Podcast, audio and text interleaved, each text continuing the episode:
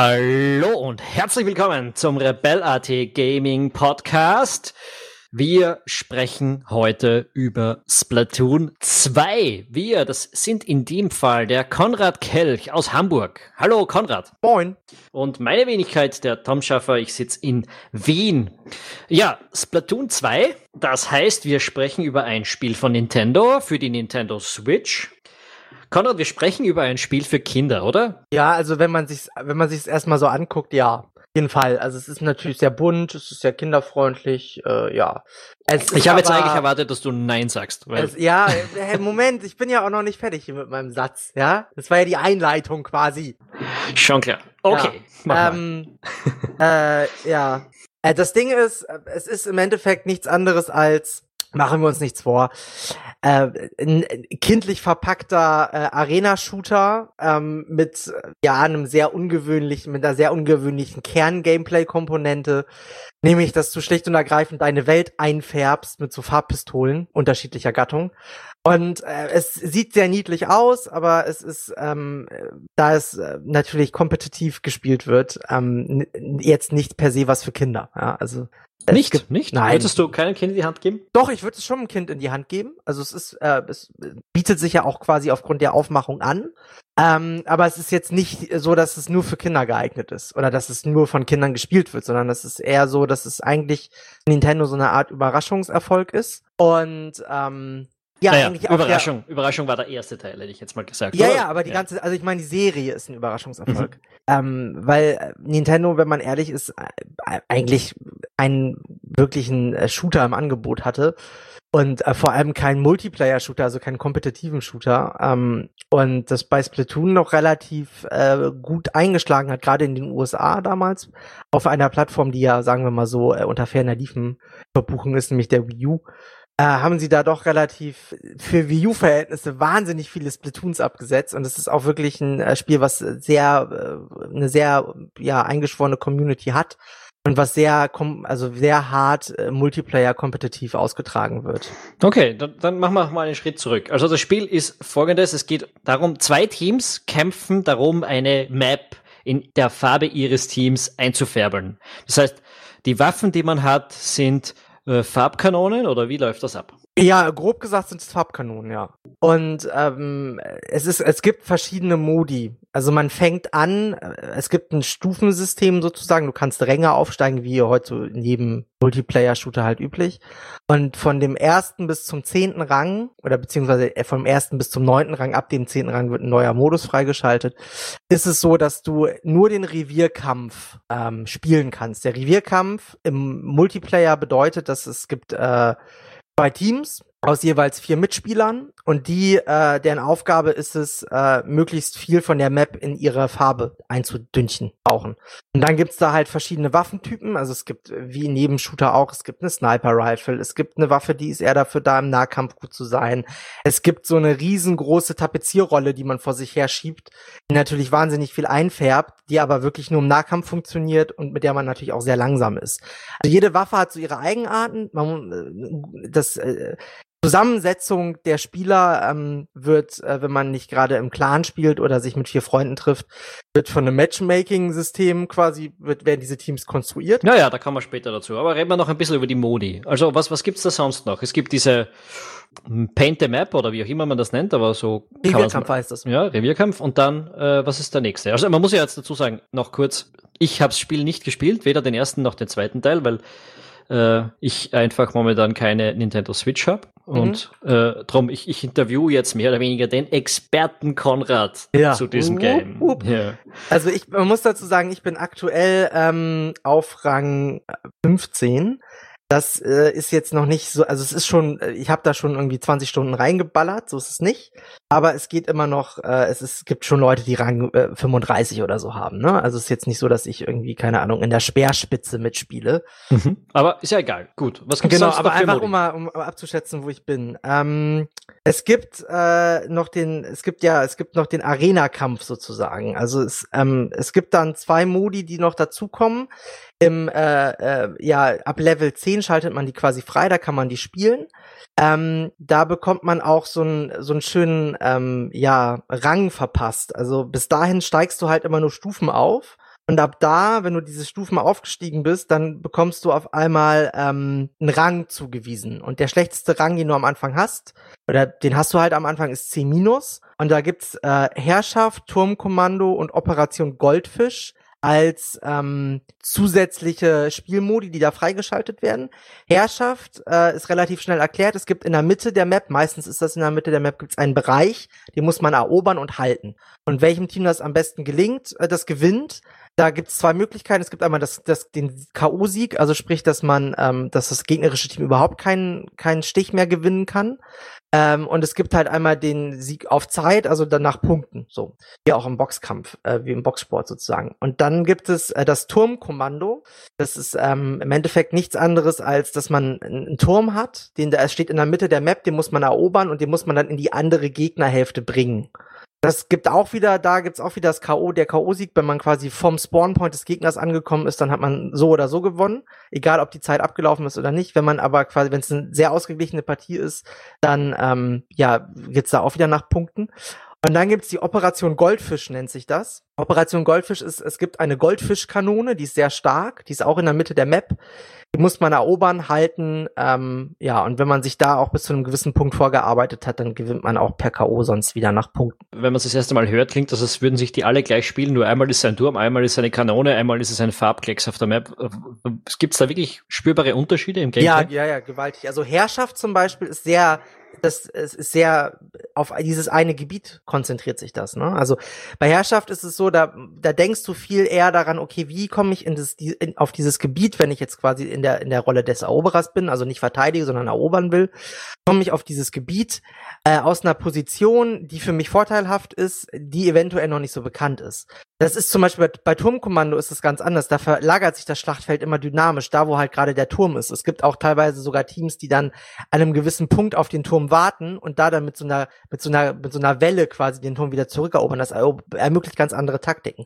Operation Goldfisch ähm, ist halt noch dynamischer, weil im Endeffekt ist es so, wer die Goldfischkanone hat, der hat halt einen strategischen Vorteil im Sinne von, er kann halt wahnsinnig viel auf einmal einfärben und er kann wahnsinnig viele Gegner auf einmal ähm, platt machen, ist auf der anderen Seite aber unfassbar langsam und muss okay. halt quasi mhm. beschützt werden. Und ähm, das hat wiederum, äh, ja, birgt dann wieder die Gefahr, dass man sich als Team zu sehr auf die Goldfischkanone konzentriert und zu wenig Map-Beherrschung aufbaut. Also dass man quasi die Map verliert und so auch irgendwann die Goldfischkanone verliert. Okay. Weil man ähm, muss dazu sagen, ein, ein zentrales Element, das ist in allen Modi gleich, ist, dass du ähm, dich auf dem Untergrund, der in der gegnerischen Farbe eingefärbt ist, deutlich langsamer bewegen kannst, als auf dem Untergrund, der in deiner Farbe eingefärbt ist. Okay. Ähm, ähm, werden, welche Modi werden eigentlich wirklich gespielt? Werden die alle gleichermaßen gespielt? Findet man immer sofort Maps oder wie schaut das aus? Das ähm, ist jetzt nicht so, dass du da groß die Wahl hättest. Also das Spiel gibt dir ziemlich strikt vor, welche Map, welcher Spielmodi zu welcher Uhrzeit gespielt wird. Also es ist wirklich so. Was? Wie geht, ja, wie geht das? Äh, naja, es ist halt einfach, äh, wenn du, wenn du online spielen willst, die Map-Auswahl übernimmt immer das Spiel für dich. Immer. Du kannst sagen, okay, ich möchte jetzt, äh, ich möchte jetzt nicht Revierkampf, also ich möchte, ich möchte also Revierkampf ist alles außerhalb der Liga und ich möchte jetzt quasi, ich möchte einen Rangkampf machen, dann äh, wird halt für dich ausgewählt, ob du ähm, Operation Goldfisch spielst, ob du Turm spielst oder ob du halt äh, Herrschaft spielst. Das wird halt für dich ausgewählt. Also es ist halt immer, es gibt äh, wie wie man muss sich das vorstellen, wie wie wenn man zu so einer zu, in so eine Lasertag Arena geht und die sagen, okay, von 14 bis 16 Uhr ist äh, kannst du in den Raum und von 16 bis 18 Uhr kannst du in den Raum. Du kannst aber aussuchen, ob du mit den Waffen da rein willst oder mit den Waffen da rein willst und du kannst aussuchen, äh, ob du nur einfärben willst oder ob du einen von drei zufällig ausgewählten Spielmodi haben willst. Das kannst du machen. Aber das Spiel schreibt dir quasi die Map-Wahl vor. Die kannst du nicht beeinflussen. Okay, also das heißt wirklich zu gewissen Tageszeiten wird eine gewisse Map gespielt. Genau. Also das äh, ist Wie viele Maps eine, gibt's? Ich habe keine Ahnung, ehrlich gesagt. Also ich glaube im Revierkampf, ich gesehen habe, ich glaube, äh, bekannt sind mir neun unterschiedliche. Und diese, diese, die Maps sind dann auch dieselben für die, für die weiteren Spielmodi. Also ist, klar, da kommen dann noch mal ein paar Variationen dazu, aber das war's im Endeffekt. Also es kann sein, dass es auch mehr Maps gibt und ich jetzt Mumpitz erzähle, aber ich kann mich jetzt so äh, spontan an neun unterschiedliche Maps erinnern.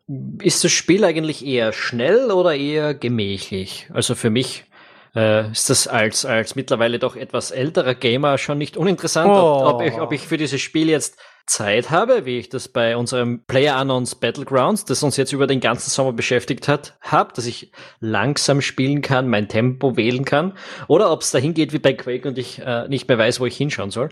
Ähm, ja, also es ist weit entfernt von Quake, ja, also Quake ist eine andere Liga so. Ähm, aber es ist schon, also es, das Lustige ist, das, das Spiel hat sich grundlegend gewandelt in den letzten zwei bis drei Wochen. Und zwar so gewandelt, dass ich ein bisschen die Lust drauf verloren habe. Es ist, also am Anfang war das eher gemächlich vom Tempo her. Mittlerweile hat das Tempo deutlich angezogen. Und weil die Leute so, besser wurden, nicht weil ich, sich das Spiel geändert hat. Nein, ja, nicht, ja, klar, aber das ist ja, das bestimmt ja das, das Multiplayer-Erlebnis, ne? Und äh, früher war das halt noch, also teilweise ein bisschen taktiklastiger. Mittlerweile ist es zum Beispiel so im Revierkampf, wenn du dagegen Spieler, also spielst, die Level 15 höher, also 20, 25 sind, die äh, versuchen halt möglichst schnell den Spawnpoint des Gegners zu covern. Also sprich, die stellen sich dann an den Spawnpoint des Gegners und machen da und schießen da die Leute ab. Und wer das am ersten, wem das am ehesten gelingt, der gewinnt dieses Spiel. Also das, da ist dann eigentlich der Revierkampf, worum es geht, die ganze Map einzufärben. Ist das jetzt eher Bug oder ein Feature? Also wird das eher, ja, das ist halt, das ist halt eine Taktik, ne? Das ist eine eklige Taktik, aber die funktioniert halt besonders gut, gerade wenn du in höher Level, höherleveligen Spielen dich befindest. Das klingt aber eher nach Bug. Also das ist irgendwie eher so, als gäbe es eine, keine Ahnung, wenn es in Counter-Strike eine Map gibt, in der man sich ganz schnell, wenn man mal naja, du kannst, äh, du, den Gegner ist, schon beim Spawnpoint fertig ja, macht. Ja, aber, aber du, äh, da muss man jetzt natürlich dazu sagen, ähm, das kannst du nicht wissen, aber kannst halt relativ straightforward auf gewissen Maps. Es geht nicht auf jeden Maps, aber auf vielen Maps geht es so, wenn du im Viererpulk, der eine färbt ein, die anderen schwimmen als Inklinge in dieser Tinte mit, dann kannst du dich sehr schnell fortbewegen. Und ähm, dann kommst du halt schnell zum Spawnpoint der Gegner. Und wenn da, wenn da halt, also wirklich so ein hoher, hochleveliges ähm, äh, Team auf ein äh, etwas niedriglevelig, le, niedrigleveligeres Team kommt, Gott, was für ein Scheißwort, dann ähm, das ist deren bevorzugte Taktik, weil die also, schneller also, sind und so vielleicht weiter. Vielleicht kann man sich, also kann man sich dann eher so vorstellen wie bei, keine Ahnung, äh, Age of Empires oder StarCraft. Das ist, äh, es gibt Leute, die eine Aufbautaktik haben und Leute, die eine Rushing-Taktik haben. Aber es ja. gibt, aber es gibt eine Gegenstrategie zu beiden. Ja, nicht wirklich. Okay. Also man muss dazu sagen, das Spiel ist deutlich aggressiver geworden. Also es war halt früher wirklich so, also gerade Revierkampf, wo es halt darum ging, wirklich die Map einzu Färben, dass es deutlich passiver, deutlich überlegter gespielt worden ist. Mittlerweile ist es sehr, sehr aggressiv. Das hat sich deutlich geändert. Also es ist auch viel, äh, viel mehr Player versus Player äh, orientierter und nicht mehr so Player versus Map, sag ich mal. Also nicht mehr so, okay, wir färben ein und bauen quasi uns auf, sorgen dafür, dass wir die Map beherrschen, sondern es ist wirklich mehr so, okay, wir versuchen den Gegner möglichst wenig Zeit zu geben auf der Map, weil jedes Mal, wenn du getötet wirst, hast du halt eine Respawn-Zeit, so. Ähm, das ist halt im Revierkampf so, in den, in den, in den, im, im, im Rangmodus sozusagen äh, ist es so, dass ähm, das ganze Spiel an sich ja schon ein bisschen aggressiver aufgebaut wird. Also wenn es darum geht, einen Turm zu erobern, ist klar, wohin die Reise geht. Ne? Also das halt, das ist halt deutlich schneller schon von vornherein gewesen, ja, als der, als der Revierkampf zum Beispiel. Und dann gibt es ja noch, wenn man in dem Rangmodus quasi so ein bisschen entwachsen ist, also wenn man Rang B oder so hat, müsste Rang B sein, ja, dann gibt's den Liga-Modus. Das sind, das sind Rangkämpfe, aber das ist wirklich so, das geht richtig lange. Also bist du halt, normales Match dauert, ja, eigentlich dauert's drei Minuten, wenn man ehrlich ist. Also das ist wirklich schnell rein, schnell raus. Das ist auch eins der, finde ich, der reizvollsten äh, Elemente von Splatoon.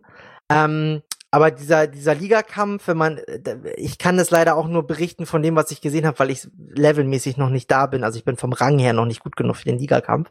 Äh, da gibt's halt Matches, die gehen schon mal zwei Stunden. Weil dann die Leute doch Gegenstrategien zu den diversen Taktiken finden. Ja, nee, das ist einfach länger angelegt. Da geht's halt über mehrere Runden. Also es ist wirklich so im Ligakampf. Okay, also die einzelnen Runden sind genauso kurz. Genau, die einzelnen Runden okay. sind genauso kurz, aber das ist halt so, dass das Ergebnis äh, errechnet sich dann aus diesem, aus dieser Zeitspanne. Mhm. Okay. Ähm, ähm, ähm, okay, ich habe jetzt gefragt, schnell oder gemächlich. Du hast gesagt, nicht turboschnell, aber eher schnell. Ja, ja, also. Geht's, geht's dabei eher um Reflexe oder schnelles Planen, auf äh, Reagieren auf Entwicklungen oder sonst irgendwas? Äh, Im Nahkampf geht's natürlich immer um Reflexe, ne? Muss ich dir jetzt nicht erzählen. Na, weiß ich nicht. Also es ist ein Konsolenspiel, du spielst es mit eingeschränkten Reflexmöglichkeiten, wie immer. Mm, nee, nicht wirklich. Nicht. Wie, nee, du, wie, wie nicht? Du hast eine Bewegungssteuerung. Ja, es ist immer noch langsamer, aber es aus. Aber okay, erklär's. Nee, nee, ist es nicht wirklich. Also die ist halt sehr präzise, sehr akkurat und wenn man damit umzugehen weiß, ist es halt durchaus mit Maussteuerung zu vergleichen.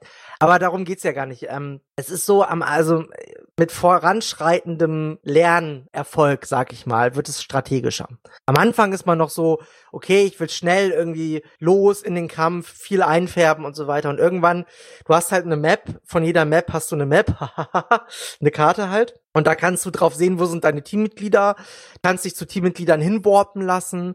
Ähm, du kannst halt äh, ja auch gucken, okay, wo ist wenig eingefärbt äh, oder wo würde wird gerade vom Gegner eingefärbt, dann kannst du sagen, okay, da gehe ich jetzt nicht hin oder ne, wo ist der Turm und so weiter. Also du kannst schon Taktik besteht halt viel darin, gut zu spawnen und gut an den Gegner ranzukommen. Also nicht aus der offensichtlichsten Richtung an den Gegner ranzutreten, sondern eher so ein bisschen sneaky von hinten und so weiter. Weil wenn du aus der offensichtlichsten Richtung kommst und ähm, du hast zum Beispiel, das muss man einfach sagen, da das Matchmaking ja halt auf Zufall prinzipiert, also, also nicht auf Zufall, aber wenn du halt eben alleine unterwegs bist, werden die halt Spieler zugewiesen und du weißt halt nicht, wie die spielen. Und wenn das halt keine Teamplayer sind, dann ähm, musst du halt auch teilweise wirklich die Taktiken überlegen, wie du alleine gegen drei Leute ankommen kannst. Das ist schon, da gibt's schon taktische Komponenten, die sich so ergeben. Okay, und, und da kommen wir gleich dazu. Jetzt, äh, das wäre nämlich meine nächste Frage gewesen, ist das Spiel eher chaotisch oder eher taktisch? Kommt auf deine Mitspieler weil, drauf an. Weil wenn ich mir das, wenn ich mir Videos anschaue oder ja. wenn ich das irgendwann mal, wenn ich irgendwo bin, wo ich kurz eine Switch ausprobieren kann, dann, dann, dann schaue ich mir die Spiele an und, und dann schaut das immer, das schaut sau chaotisch einfach aus. Und das ist auch irgendwie etwas, das mich ein bisschen abturnt an dem Spiel, weil erstens schaut es kindisch aus, was aber noch okay für mich ist, aber das zweite ist eben, es schaut so, beliebig. Also du siehst nicht wirklich auf den ersten Blick, was da taktisch abläuft. Also wie, ja, ist das wirklich? Also man muss, am Anfang ist es wirklich so, dass man auch keine Ahnung hat, einfach wie man taktisch vorgehen könnte und so. Und es ist so, der Nahkampf ist einer der, ist halt, ist schwierig in Splatoon, weil der oft darin, darin, der in ein sehr, in eine sehr chaotische Situation mündet. Weil die Maps sehr offen gestaltet sind. Also es ist nicht so, um jetzt nochmal zum Beispiel zu Quake zu kommen, dass du Arenen hast, wo du so dich hinter, wo du halt so taktisch vorgehen kannst im Sinne von, du kannst dich hinter in Gängen verschanzen oder äh, solche Geschichten. Das ist halt alles, es ist halt alles ein bisschen offener gestaltet. Ähm, es ist aber so, der Spielaufbau an sich, wenn man sich, wenn man nicht sofort wieder draufgehen will, was einfach nervig ist, weil man immer dann nur noch im Respawn-Tunnel sozusagen hängt. Ähm, der, der Spielaufbau erfordert gerade in den höheren Modi, also gerade in den Rangkämpfen, erfordert der durchaus taktisches Vorgehen. Also wie gesagt, guck, wo die Gegner sind, guck, wie du am besten rankommst und ähm, es kommt auch darauf an, welche Waffen man spielt. Also man muss dazu sagen, meine Erfahrung ist so, dass reine Fernkampfwaffen ähm, nur dann, nur auf gewissen Maps gut funktionieren können und ähm, man mit mit schnellen wendigen Nahkampfwaffen mit den richtig mit der richtigen Ausrüstung also man kann sich ja noch einen Hut aufsetzen eine Jacke und Schuhe die ja auch noch gewisse Eigenschaften haben. Wenn man das alles gut miteinander kombiniert dann äh, wenn man und dann eine Waffe hat die sehr schnell streut und eine mittel, mittel mittlere Reichweite hat dann hat man eigentlich im, im, im, im Nahkampf oder allgemein im Kampf einen deutlichen Vorteil. Also es ist schon so dass äh, wenn ist, man ist das dann was was die meisten Leute auch tun? Oder ist das äh, trotzdem bleibt das ausgewogen? Gibt es da Leute die snipen Typen, Leute, die ganz auf den Nahkampf gehen, oder halt ist das das dann die das Standard-Setting, das alle ja. auswählen? Das Ding ist, du kannst zum Beispiel in, in Turm, wenn du keinen Fernkämpfer hast, der quasi sich irgendwo hinsetzt und schon mal so die, die letzte Viertelmeile, bevor du dann halt wirklich verloren hast, immer covered, dann hast du ein taktisches Problem. Also du brauchst einen Fernkämpfer. Wird das im Matchmaking dann berücksichtigt oder hast du dann mmh, oft keinen? Kommt immer drauf an, zu welcher Uhrzeit du spielst. Also wenn gerade viele online sind, wird es auf jeden Fall berücksichtigt. Wenn aber weniger Leute online, also wenn du zum Beispiel am Montag um 12.30 Uhr Splatoon 2 spielst, dann kriegst du halt schon manchmal ganz schöne Bullshit-Teams davor gesetzt. Mhm. So. Okay, äh, also ich sage jetzt mal so, äh, so wie ich das raushöre von dir, ist das Spiel eigentlich auf, auf vielen Servern und so im ich spring mal schnell rein, Gameplay, äh, geht's dann schon sehr viel drauf, dass du äh, dass du alleine, dass, dass, der, dass ein guter Spieler das Spiel mal entscheiden kann. Ja. Äh, aber dass es auch durchaus diese Team Teamplay-Komponenten gibt, die man äh, dann vor allem eben im, im E-Sports-Bereich auch stark ausreizen kann. Oder ja, also, ja, oder mit Freunden einfach, ne? Wenn du, wenn du halt drei Freunde hast, mit denen du zusammen spielst, so, ähm, und ihr euch so ein bisschen eingegroovt habt, wer welche Position gut covern kann, dann ist das halt, macht das halt durchaus Spaß. Wie wird das Teamplay im 0815 Game jetzt? Du gehst abends online, du schaltest kurz die Konsole ein, du mhm. redest dich jetzt nicht mit Freunden ab oder so. Mhm. Wie wird Teamplay ermöglicht, wenn du da auf so einen 0815 Server gehst? Gesten. Also äh, meistens über die Waffe. Gibt es einen Voice-Chat? Nö. Gibt's nicht. Also es gibt ja die Nintendo, es gibt ja so eine, es gibt ja die Nintendo Online-App, die wurde mit Splatoon 2 gestartet. Ähm, ich habe die hier gerade offen, damit ich keinen Scheiß erzähle. Äh, du kannst Leute einladen und es ist auch Voice-Chat darüber möglich, aber ähm, irgendwie ist die Funktion des Voice-Chats nicht so, wie man sich das vorstellt. Was heißt das? Jetzt musst du mir irgendwas sagen, damit ich mir was drunter vorstellen kann, weil sonst kann sich ja auch unsere, unsere Hörer können sich auch nichts drunter vorstellen. Ja, also wie stellst, wie stellst du dir Voice-Chat vor? Sag das mal. Ja, so wie, wie in Discord oder hier in Mumble oder wie, wie in Skype, du, du redest und jemand hört dich. Also. Ja, genau. Ähm, das ist das Erste so. Ähm, das Erste, was halt mördernervig ist, du hast ja bei der Switch eh schon Friends-Codes, über die du dich connecten musst, ne? Und dann ist es so, dass du bei Splatoon, äh, wenn du jetzt jemand mit jemandem Voice chatten willst, dann musst du den vorher nochmal in der Nintendo Online App adden. Puh, und das macht natürlich keiner. Genau. Und dann ist es so, ähm, was halt, was, was ich total komisch finde, ist, dass äh, dir zwar angezeigt wird, dass du ähm, Voice chatten kannst, aber ehrlich gesagt, ich das noch nie hingekriegt habe. Weil du es, es heißt so, wenn du es gibt so eine Einladungsliste, wenn du da drauf gehst, steht keine Einladung zu einem Raum via Online Launch vorhanden. Wenn du eine Einladung erhältst oder diese App von einer geteilten Einladungsseite aus öffnest, wird der zugehörige Raum hier angezeigt. So, wenn ich jetzt auf äh, Splatoon gehe, also es, ne, und dann irgendwie sag, okay, ich möchte hier einen Voice-Chat-Raum erstellen. Jetzt, ich muss jetzt mal eine Frage stellen. Geht das diese, nicht? Die, diese App ist, die wird am Switch ausgeführt. Nein, die wird auf deinem Smartphone ausgeführt. Woher weiß das Smartphone, in welchem Spiel ich gerade bin? Gar nicht, das wählst du aus. Aber was? Das wählst du aus. Aber woher weiß ich, wo ich in welchem Spiel ich gerade bin? Nicht, ich meine jetzt nicht, ob ich gerade in Splatoon bin, sondern auf welchem Server ich gerade bin und mit wem ich gerade sprechen will. Ja, genau, das ist das Problem. Oh Gott, oh Gott. Okay, ich, ich, ich kann jetzt dazu nicht zu viel sagen, weil ich es nicht kenne und nicht vor mir habe, aber es klingt ziemlich geschissen. Ja, es ist beschissen, weil momentan geht Voice Chat über diese App nicht. Mhm. Also machen wir, äh, fassen wir es kurz zusammen. Es ist einfach ähm, ein riesen Fuck-up. Also wenn du mit fremden Leuten zusammenspielst, die einzige Kommunikation, die du hast, ist quasi, okay, du guckst, welche Waffe wer hat. Und du kannst verschiedene Gesten übers Steuerkreuz auslösen, also hierher oder bleibt weg oder was auch immer. Und dann hoffen, dass das funktioniert. Also es ist nicht so, dass du ähm, quasi, dass ein Chatraum immer erstellt wird für jedes Spiel. Gibt's nicht. Okay. Okay, okay. Also das ist eher unterdurchschnittlich ausgeprägt, sehr Nintendo-mäßig. Ja, wobei du brauchst es bei einem 3-Minuten-Match auch eigentlich nicht. Ja, das ist die, wäre meine nächste Frage gewesen. Also, es ist, wenn ich, ich bin jetzt mal ehrlich, wenn du Splatoon 2 spielst, musst du dich damit abfinden, dass du eine 50-50 Ratio hast zwischen Gewinnen und Verlieren. Also, ich weiß nicht, wie das Matchmaking genau funktioniert. Die Entwickler sagen da auch nicht wahnsinnig viel zu.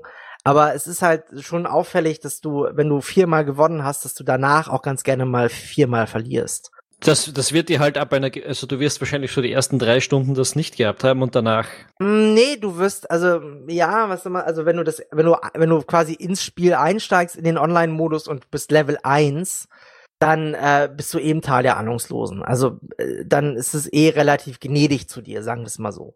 Aber ja, ja, das ist so überall ab, so. Aber ich ja, nehme mal genau. an, wenn du, wenn du so grundsätzlich die Erfahrung hast als Gamer, wie man ein Spiel spielt, dann steigst du halt relativ schnell über diese ganzen Noobs hinweg, die es überhaupt nicht wissen und kommst dann bald mal in eine Zone, in der du eben die deiner deinem Skill entspricht. Ja, es ist also es ist wirklich so, bei mir war es so, ich habe so bis Level 5, also man levelt bis Level 5 auch relativ schnell.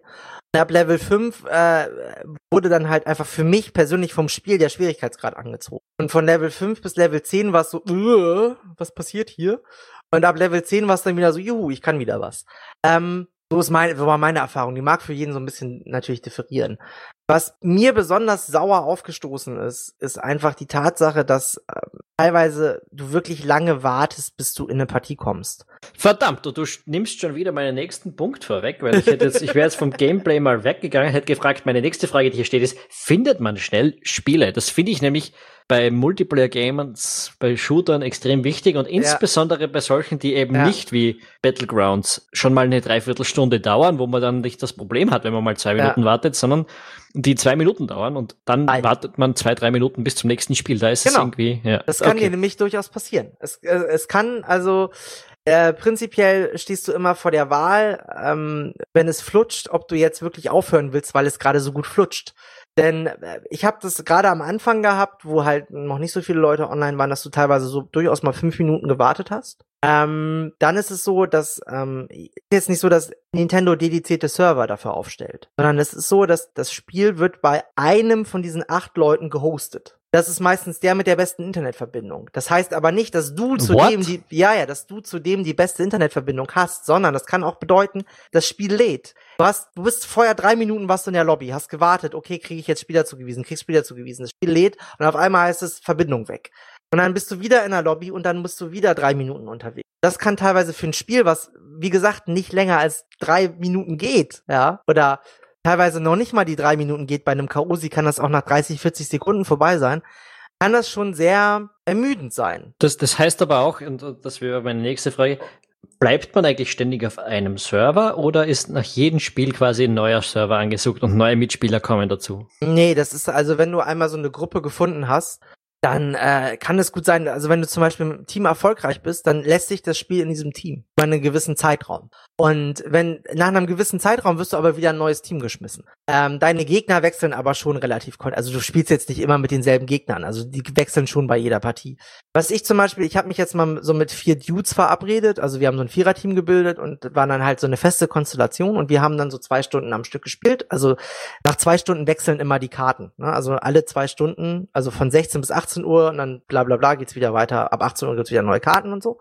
Und wir haben dann halt mal so eine ganze Kartenperiode zwei Stunden lang durchgespielt und haben, haben dann äh, einfach auch mal geguckt, ob wir immer wieder irgendwie wiederholende Gegner haben. Und wir haben dann festgestellt, dass Gegner, gegen die wir besonders schwer gewonnen haben oder die, gegen die wir verloren haben, hat uns das Spiel meistens dann immer wieder hingesetzt, wenn wir ähm, eine Siegesserie hatten. Das Spiel kalkuliert schon sehr stark beim Matchmaking, auch wenn du quasi ihm vorgibst, okay, das ist unser Team. Das Gegnerteam wird schon sehr stark danach ausgewählt, dass du möglichst äh, ja wenig ähm, in so eine dominierende Position oder in eine nur verlierende Position kommt. Wobei das manchmal auch einfach nicht funktioniert. Also ich habe auch schon mal äh, vier Stunden am Stück nur verloren. So wirklich vier Stunden am Stück nur auf die Fresse bekommen und ähm, war halt auch dementsprechend echt angefressen danach und habe dann irgendwie zwei Stunden später noch mal irgendwie für eine halbe Stunde reingesneakt und äh, habe dann nur gewonnen. Also manchmal ist dieses, funktioniert das Matchmaking einfach null. Das ist ähm, ja, ich weiß nicht, äh, welche Algorithmen da laufen, aber es ist halt, man, wir reden ja viel übers Matchmaking, aber da sieht man auch, wie wichtig bei so einem Multiplayer-Spiel das Matchmaking einfach ist. Und das funktioniert bei Splatoon nicht unbedingt so wahnsinnig ähm, blasenfrei. Ja. Wie, wie ist denn das eigentlich? Das Spiel ist in der E-Sports-Community einigermaßen populär. Also das äh, ist ja etwas, das man schon bei der Ankündigung der Switch irgendwie, wenn man es nicht wusste, etwas verwunderlich finden konnte. Und ich habe es anfangs nicht gewusst, dass äh, Nintendo diesen ersten Trailer so stark auf E-Sports ausgerichtet hat und eben Ja. sehr stark über Splatoon. Ähm, gleichzeitig klingt das jetzt aber irgendwie so wenn man, wenn man von E-Sports spricht, dann redet man in, als, als Computer, als, als PC-Spieler der alten Schule von Clans, die eigene Server haben, die mit, Mhm. sich mit Gegnern verabreden. Ist, das ist alles möglich? Ja, ja, das ist möglich. Also eigene Server, ja, weil das Spiel wird eh bei irgendjemandem gehostet. Aber, Ähm, also, da kann man einen dezidierten Server, der dann verlässlich schnell ist, kaufen. Nee, kannst du nicht, aber du, äh, du, du kannst halt, ja, wie soll ich das erklären? Es ist halt einfach, du hast halt, das Spiel hostet das Spiel. Also ja, es, ja, ne, klar, die ja. Partie wird gehostet bei einem der Mitspieler. So, und wenn du halt weißt, okay, wir haben einen mit einem Bomben-Internet und das Spiel halt immer die Person raussucht, die das beste Internet hat, so im Endeffekt funktioniert das schon. Und du kannst dich auch verabreden. Also, ne, du das ist jetzt nicht so, dass du äh, nur als Vierergruppe gegen random ausgewählte Gegner spielen kannst, sondern du kannst halt auch als Vierergruppe gegen eine Vierergruppe spielen. Okay. Ja, okay, dann, dann, dann Und äh, man, man darf, äh, ich muss, aber zu einem Punkt muss ich halt noch einfach kommen, weil das ist, äh, das ist eigentlich das, was Splatoon wirklich, wirklich, wirklich sehr reizvoll macht, ist das Perfektionieren der eigenen Ausrüstung. Es ist so, du mit jedem Level, was du aufsteigst, bekommst du äh, neue Waffen freigeschaltet und bekommst den Zugang zu ähm, besseren Ausrüstungsgegenständen. Und die haben halt alle, äh, am Anfang haben die eine Eigenschaft, einen Perk, am Ende haben die drei Perks. Und diese Perks ähm, haben halt durchaus mächtige Wirkungen. Also es gibt eine Perk zum Beispiel, dass du dich in gegnerischer Tinte genauso schnell bewegen kannst wie in eigener Tinte. Es gibt einen Perk, dass du in der eigenen Tinte unsichtbar bist. Also sprich, wenn du dich als Inkling, also als Tintenfisch verkleidest oder beziehungsweise in den Duck-Modus gehst, womit du schnell in der Tinte schwimmen kannst, dann bist du für den Gegner unsichtbar. Das ist zum Beispiel, also es nennt sich Ninja-Fähigkeit, ja. Ähm, das, äh, das sind so Eigenschaften von an Items, die halt dafür sorgen, dass wenn du das richtig zusammensetzt und deinen Charakter genau perfekt ausbalancierst, kannst du aufgrund deiner Items schon sehr krassen Vorteil haben das macht halt den Reiz aus, weil diese, weil die Eigenschaften der Items sind so, also der Ausrüstungsgegenstände sind random. Wie ist das, wie ist das, äh, ist das overpowered teilweise oder ist das gut gebalanced? Das ist gut gebalanced, weil jede, jede Rüstung, die quasi, wenn du die Ninja-Fähigkeit hast als Perk, als Hauptperk, es gibt immer eine Haupteigenschaft, dann gibt es drei Nebeneigenschaften. Nur die Ninja-Fähigkeit, die kann auch nur als Hauptperk erscheinen. Ähm, dann hast du, sind die drei Nebeneigenschaften eher so, hm, ähm, das ist schon, das, das ist schon gebalanced, so. Aber du kannst äh, über, über, es gibt so eine Roulette-Funktion. Ähm, da kannst du das, äh, die Währung dafür ist sehr schwer zu erspielen, muss man sagen. Da kannst du die, kannst du quasi bei Zufallsgeneratoren diese drei Nebenperks nochmal neu auswerten lassen. Und da kannst du natürlich Items deutlich durch aufwerten. Und man muss auch sagen, dass wenn du in die Rangkämpfe kommst, bekommst du deutlich stärkere äh, Ausrüstungsgegenstände, also deutlich bessere Schuhe, deutlich besseres Cappy und so weiter. Ähm, gut, als gut. wenn du nur in, im, im äh, Einfärbmodus unterwegs bist. Ähm, gut, gut, gut. Ähm, reden wir nochmal über diesen grundlegenden Modus, diesen äh, Revierkampf. Ich habe mir das öfters mal angeschaut, ich habe es ein paar Mal irgendwo gespielt äh, und ich habe ein bisschen drüber nachgedacht. Mir fallen jetzt in anderen Shootern relativ wenig Games ein, die einen ähnlichen Modus haben, wo dieses Dominieren des Reviers mit der Farbe, also dieses tatsächliche Flächendominieren, eine so große Rolle spielt. Gibt es irgendwas, wo du sagst, damit würde ich es vergleichen? Ähm, so ein Domination-Modus im Endeffekt, ne? Also wo du so gewisse Punkte erobern musst in der Karte. Aber da, da, da geht's um, da geht's wirklich um Punkte, ja. Aber, ja, ja, äh, so, aber bei, bei, so wie ich es ah, verstehe, ist der Revierkampf, da geht's ja wirklich drum, welchen Anteil der Fläche habe ich. Genau. Also jeder Quadratmeter, genau. egal wo er ist, ja. ist wichtig. Ja. Genau, man muss auch dazu sagen, im Revierkampf gibt's keine K.O. Also Revierkampf geht immer drei Minuten und nach drei Minuten wird Bilanz gezogen, wer hat am meisten eingefärbt. Ähm, ja, also man, man kann ganz, also es, äh, das ist halt sehr einzigartig, das stimmt. Und das ist äh, auch, ähm, finde ich, der Modus, der wird ja nicht ohne Grund als der Modus, den du am Anfang, am Anfang spielen kannst, der, ähm, der dem, dem Spiel am meisten Eigenständigkeit gibt der auch klar zeigt, wo es so hingeht. Weil alle anderen Modi beruhen im Endeffekt so ein bisschen darauf, ne? Weil du den Turm eroberst du, indem du ihn einfärbst. Das Revier eroberst du, indem du es einfärbst. Die Goldfischkanone eroberst du, indem du sie so lange mit Farbe beschießt, bis sie quasi dir gehört.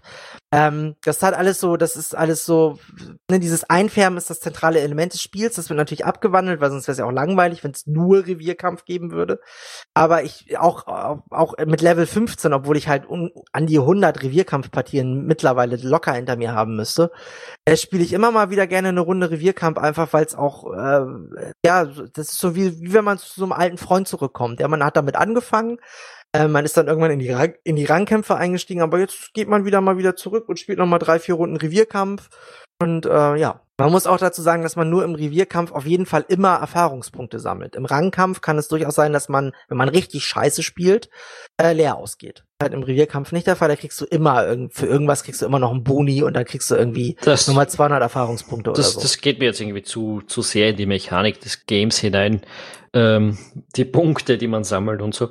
Aber äh, etwas, etwas, das Splatoon 2 hat, das Splatoon 1 meines Wissens nicht hatte, ist Singleplayer-Modus, oder? Nee, Splatoon 1 hatte auch schon einen. Hatte, also einen ja, wirklichen? Ja. Oder? ja, aber der war halt winzig. Also es war halt, also der war halt auch sehr langweilig, muss man sagen. Na, na, was, was ist was ist das Neue am zweiten? Ähm, ich habe den ehrlich gesagt gar nicht so umfangreich gespielt, weil ähm, ähm, du, bist so, du bist so eine Flasche. Vorher sagst du mir im Vorgespräch noch, ich soll über den Singleplayer-Modus sprechen. Ja, weil es gibt einen, weil wir ja. haben bis jetzt nur über den Multiplayer gelernt. Also ich, ich mach's kurz. Ja, der, der Singleplayer-Modus hat 27 Level, klingt viel, ist aber im Endeffekt ein Level ist äh, relativ eng abgesteckt. Äh, man soll den Elektrowels befreien. Die Story ist äh, komplett Banane und Hanebüchen und sehr karg präsentiert, braucht eigentlich kein Mensch, aber ja Gott. Ähm, er ist, äh, ich habe ihn so ein bisschen angespielt, ich glaube so eine Stunde oder so. Er soll so Leute sagen zwischen sechs und sieben Stunden lang sein.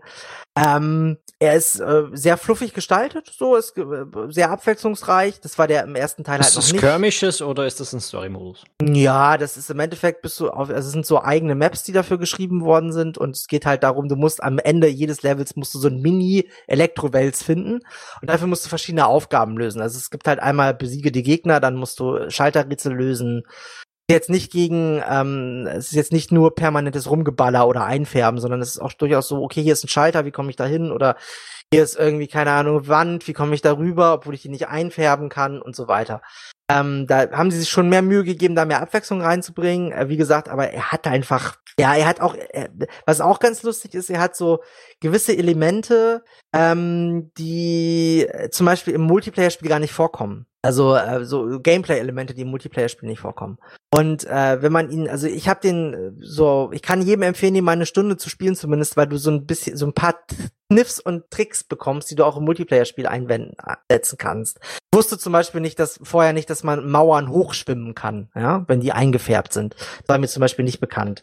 Ähm, ansonsten, wie gesagt, er hat so ein paar Spielmechaniken, die im, im, im Multiplayer nicht vorkommen. Ähm, vor allem die Rätsel halt. Es gibt halt im Multiplayer keine Rätsel, ne? Ist klar. Und äh, in jeder, in jeder, in jedem Level gibt's zwei Collectibles. Das ist einmal sind einmal Schriftrollen, die erzählen noch so ein bisschen Handlung, aber pf, Gott, da kann man auch drauf äh, scheißen, weil Ja, so, okay, ich krieg, Ja. ich krieg, glaube ich, die, die Message. Es ist, äh, und dann, äh, Moment, Moment, Moment. Und dann, dann sammelst du halt noch Sardellen und mit Sardellen kannst du dann aufleveln. Also da kriegst du dann halt so, ähm, kannst du deinen Charakter aufleveln, also größerer Tintentank, äh, schnellere Bewegung. Ähm, für nur Singleplayer oder auch für den Multiplayer? nein, nein, es geht nur Singleplayer. Naja, dann, Ähm, I, I get the point. Es geht mehr darum, die Mechanik zu erforschen und ein paar zusätzliche Rätsel zu lösen. Ja, also es ist halt einfach für die Leute, die äh, nicht gecheckt haben, dass es eigentlich ein hartes Multiplayer-Spiel ist. Okay, ja, ja, okay. Aber man kann ihn spielen, also man macht da nichts falsch. Also Ja, ja, da, man macht mit vielem nichts falsch. Aber es klingt jetzt auch nicht so, als wäre das Spiel wirklich, also als wäre das das Verkaufsargument für das Spiel. nein, auf keinen Fall. Das ist das ein nettes Giveaway sozusagen. Okay, dann, dann machen wir es einfach so. Das Spiel ist jetzt seit 21.07. draußen, das heißt ein bisschen über ja, fünf Wochen, eine Mo ein bisschen mehr als einen Ja, Monat. bisschen mehr als ein Monat. Ja. Es kostet zwischen 45 und 60 Euro, je nachdem, es, wo man nee, sich nee, holt. es kostet 45 Euro. Ja, ich habe es jetzt online vorher bei der Vorrecherche auch um, um, um 58 und so gesehen. Das Ähm, ist Abrieb. Ist ja egal. Circa sowas, ihr kriegt's um 45, sucht's um 45. Äh, ich fordere dich jetzt heraus, King Konrad. Äh, welche Wertung gibst du dem Spiel? Du hast 10 von, nein, du hast 10 Farbeimer zu vergeben. Ja, ja, genau. Leck mich. Ähm, wir haben noch gar nicht über alle Facetten gesprochen. Was, was nicht? Ja. Alle- Alles, was du vorher gesagt hast, ich soll's ansprechen, habe ich jetzt ja, angesprochen. ich dachte, ich komme mal selber dazu, aber du hast mich ja immer wieder unterbrochen. Natürlich. Es gibt, es gibt Job. noch, es gibt noch ein, äh, ja, wie, wie soll man das sagen? Es gibt noch einen ähm, klassischen äh, Teamplay-Modus, wo halt äh, menschliche Mitspieler gegen Computergegner spielen. Und zwar es ist ein sogenannter, ähm, ich kann mal so mit mit, äh, oh fuck, wie heißt das Spiel? Hier, Left ähm, 4 Dead oder ja, so? Ja, genau, das kann man gut mit ja. Left 4 Dead vergleichen. Oh. Indem einfach immer wieder Gegnerwellen auf dich zurollen und du musst die verteidigen. Und dann gibt's Endgegner, also Bossgegner, du äh, aufhalten musst. Das nennt sich der sogenannte Salmon Run, ist das. Ähm, oder auch einfach der das Lachsrennen. Und äh, ja, der hat, äh, der fordert ähm, ja äh, auch äh, deutliches Teamplay, macht mit äh, mit Freunden noch sehr viel Spaß. Man kann das zu zweit, aber man kann es auch mit bis zu vier Spielern spielen. Äh, sehr empfehlenswert, ähm, das auch mal zu tun, weil das ist so, ich finde, das geht so ein bisschen unter am Anfang. Ähm, ansonsten technische Wie in Seite, diesem Podcast. ja genau. Das, äh, ich ich hänge das nochmal ran, da, da jetzt extra drauf einzugehen. Ey, ganz ehrlich, wir wollen die Leute auch nicht zu zu lange quälen. ähm, zur technischen Seite, es ist bunt, es ist äh, jetzt nicht viel besser aus als Splatoon 1. Es läuft äh, in 60 Bildern, egal ob Handheld oder dockt. Dockt natürlich höhere Auflösung. Handheld 27p, vollkommen ausreichend. Äh, ja, das ist äh, was äh, ja wertungsmäßig. Äh, ich gebe dir mal äh, 8,5 von 10 Farbeimern. Hervorragend, okay. Naja, damit haben wir uns auch schmutzig gemacht mit Wertungssystemen. Ähm, Nein, es ist wirklich, also der, der große Reiz an Splatoon ist, Ähm, der Einstieg ist relativ easy zu handeln, so gerade wenn man schon ein bisschen Shooter-Erfahrung hat. Es ist, hat nette neue Komponenten. Ähm, ist natürlich jetzt keine Revolution, weil es im Endeffekt den ersten Teil nur ein bisschen perfektioniert, aber gut. Äh, es, der, der größte Reiz ist wirklich, das hat dieses, ja, ich spiele nur noch mal schnell vier Runden oder eine Runde und dann spielt man auf einmal, keine Ahnung, zehn Runden und ist irgendwie selbst dann nur eine halbe Stunde drinne. Aber es ist halt. Der äh, Diabolo-Effekt. Genau, Diabolo der Diabolo-Effekt. Äh, ja, das äh, macht's aus. Aber äh, ja gut, damit haben wir über das Spiel, glaube ich, zu Genüge gesprochen. Ja. Ähm, aber aber du wolltest auch noch über die Nintendo Switch und ihre aktuelle Entwicklung sprechen. Ich meine, ah, ist, also, äh, ist Splatoon 2 jetzt eigentlich das erste Switch-Spiel seit Zelda? So fühlt sich's ein bisschen an. Ja, für Außenstehende schon, ne? aber es ist es nicht. Ähm, man muss dazu sagen, also es gab ja noch Mario Kart 8 Deluxe. Ja, ähm, ja, ja, also, also Spiele, die nicht schon für sieben andere ja, ja, oder zumindest eine andere Plattform erschienen sind. Also. Naja, es ist halt, äh, auf dem Indie-Markt geht die Switch ganz schön steil, glaube ich. Also die wird halt von Indie-Entwicklern wird die wirklich sehr protegiert. Auf der Gamescom, die ja äh, die Woche jetzt hier letzte Woche stattgefunden hat, gab's ja ähm, gab's äh, auch ein bisschen was zu sehen. Einmal natürlich Super Mario Odyssey, wie sollte es anders sein? Ähm, äh, was, aber da gab's halt dasselbe zu sehen wie auf der E3, deswegen ist das relativ uninteressant für uns. Ähm, was es zu sehen gab, war aber die Skyrim, äh, Skyrim halt laufend auf äh, Portable. Oh, erzähl mir mehr. Ja. Das ist ein Spiel, das ich nur vor äh, sechs Jahren ja. oder so gespielt ja. habe. Ja, ja, bla bla bla bla. es sieht ein bisschen besser aus als auf der Xbox und auf der PlayStation 3. Es läuft aber äh, locked 30 Frames, 27p, sehr fluffig was ja auch viele schon bezweifelt haben. Und äh, dann gab's von EA äh, gab's FIFA 18 oder FIFA 19 oder welches FIFA das jetzt auch immer ist. Ich habe keine Ahnung, ich habe den Überblick verloren. Äh, und äh, EA hat äh, eine eigene Engine dafür geschrieben für die Switch und hat aber auch so ein bisschen durchblicken lassen, dass es äh, nicht unbedingt exklusiv für FIFA war, sondern auch andere EA-Titel mit dieser Engine auf der Switch laufen können. Welche könnten das sein? Ähm, ich glaube, da kommt ein Adventure. Ja, genau, glaube ich auch. Ganz hart. Äh, das ist ähm, ja. Ansonsten kann man sagen, eigentlich ist wirkt es so, als ob äh, als ob äh, ja die Switch äh, zumindest was den äh, AAA-Sektor angeht, äh, reines Nintendo-Fest bleiben wird. Aber äh, wie gesagt, äh, es ist relativ schwer darüber zu urteilen, denn die Konsole gibt es wie lange jetzt schon? Seit sechs Monaten oder so? Hm, müsste mehr sein. Ich glaube, wann ist sie rausgekommen? Februar? Im März. Februar, Februar, März, irgend sowas. Ja, das sind dann fünf, sechs Monate, okay. Äh, kann man sie mittlerweile eigentlich kaufen oder ist die immer noch ständig ausverkauft? Ja, du kannst sie kaufen. Also mittlerweile geht's. Ich glaube, Amazon hat immer noch Lieferprobleme, aber in Mediamarkt oder in Saturn äh, findest du sicherlich in deiner im 100 im 100 Kilometer Umkreis, wo du eine kaufen kannst. okay, das klingt unheimlich verlockend. Ich werde mir dir mal, ich werde mich da mal umschauen.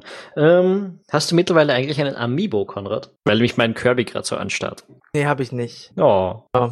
Hättest du gerne? Nee, ich hatte auf der View zwei oder drei. Und ähm, ich, sind das, das andere? Ist, nee, das sind, die sind kompatibel. Also okay. da, das ist das Einzige, was quasi unter dieser Plattform noch kompatibel ist, sind Plastikfiguren, die in China für 15 Cent hergestellt werden. Ähm, nee, ja, ich äh, finde es ja ein bisschen fragwürdig, wo Nintendo mit dieser Geschichte hin will. Nämlich im Endeffekt ist das so eine Art äh, haptischer DLC vor allem äh, haptischer DLC, der, wenn du ihn nicht bekommst, weil er einfach schnell vergriffen ist, äh, von Scalpern ganz gerne dazu benutzt wird, einfach nochmal Wiederverkauf ein bisschen Geld zu generieren. Ähm, der Nutzen aber relativ gering ist. Ne? Meistens kriegst du da eine Zusatzfigur im Spiel oder irgendeine Spezialfähigkeit oder so. Also halt so ein klassischer DLC im Endeffekt, den kein Mensch haben will. Aber weil ja, die Fig Figur ja so süß ist, will man es unbedingt kaufen. Ja, mein Kirby ist so süß. Er, er sieht mich so süß an. oh, hat, der, hat der oh. Konrad keinen Kirby. Oh, kein Kirby. No. ja, ich meine, dann, dann, dann würde ich sagen, lassen wir es, ja. oder? Ja, ja, das haben wir, wir, wir haben über Splatoon gesprochen. Wir, wir sind momentan dabei, äh, Uncharted, The Lost Legacy, ja, zu spielen. Ich habe den Untertitel vergessen, ehrlich ja, gesagt. Ja, das ist The Lost Legacy. Ja, ja, ja ähm, das heißt, wir werden in äh, zwei, vielleicht drei Wochen über dieses Game sprechen. Das sollte möglicherweise der nächste Podcast sein, über den wir, der hier erscheint. Ja, äh, also für den Fall, dass ihr ja. noch nicht, äh, dass ihr es noch nicht getan habt, abonniert den Rebel.at Gaming Podcast, damit ihr diese nächste Folge nicht verpasst. Wir sind immer hörenswert, meistens hörenswerter als heute. Das sollte man schon sagen. Ach so, ja. Eigentlich so scheiße? Ja, ja, ja nö. Ja, machen wir. Na, ich, ich glaube, das sage ich jetzt immer, damit die Leute glauben, wir sind normalerweise besser. wir sind also, viel besser, ja. Ja, wir sind viel besser als heute. Sonst, Also sonst ich sind wir habe echt ich besser. hab drei Sätze hintereinander rausgebracht, um einmal äh zu sagen. Ja. Ja. Ja. Das ist quasi schon, das ist schon, bei mir ist das schon ein sehr hohes Redeflussniveau. Du bist heute auch nicht so betrunken wie sonst. Stimmt nicht. Ich bin, ich bin immer gleich betrunken. Anders, äh, anders könnte ich ja, weißt du, ich müsste ja immer in mich gehen und reflektieren. Ja, ich meine, falls ihr ganz neu bei Rebella.at seid und ganz neu bei Podcasts seid, dann erkläre ich euch jetzt, geht auf iTunes oder auf wo auch immer ihr diesen Podcast her habt und, und abonniert dieses, diesen Feed, diesen Rebell.at Gaming Podcast, damit ihr alle zukünftigen Podcasts erfährt. Solltet ihr nur neu bei uns sein, dann wisst ihr das eh, wie das geht. Jedenfalls freuen wir uns über euer Feedback auf rebell.at im Blog zum, im, im Beitrag zu diesem Podcast, den findet ihr leicht oder auf Facebook Rebell.at ist unser Seitenname oder auf Twitter rebell-at. Äh, wir freuen uns extrem von euch zu hören. Wir freuen uns extrem, wenn ihr ungefähr 2000 Freunden von, eu von, von diesem Podcast erzählt. Damit Minimum. Minimum. Also je- jeder, jeder heutzutage in Facebook hat, glaube ich, mindestens 2000 Freunde. Das heißt, die sollen es alle erfahren. Ja, ihr macht es einfach so. Ihr sagt einfach, äh, leakt Naked Fotos auf Taylor Swift und darunter verlinkt ihr unseren Podcast. Und das war wieder ein Einblick in Konrads betrunkene Seele. Gut, äh, so oder so, vielen Dank fürs Zuhören. Bis in zwei, drei Wochen mit Uncharted und ähm, ja, ciao, hätte ich gesagt. Tschüss. Auf Wiederhören.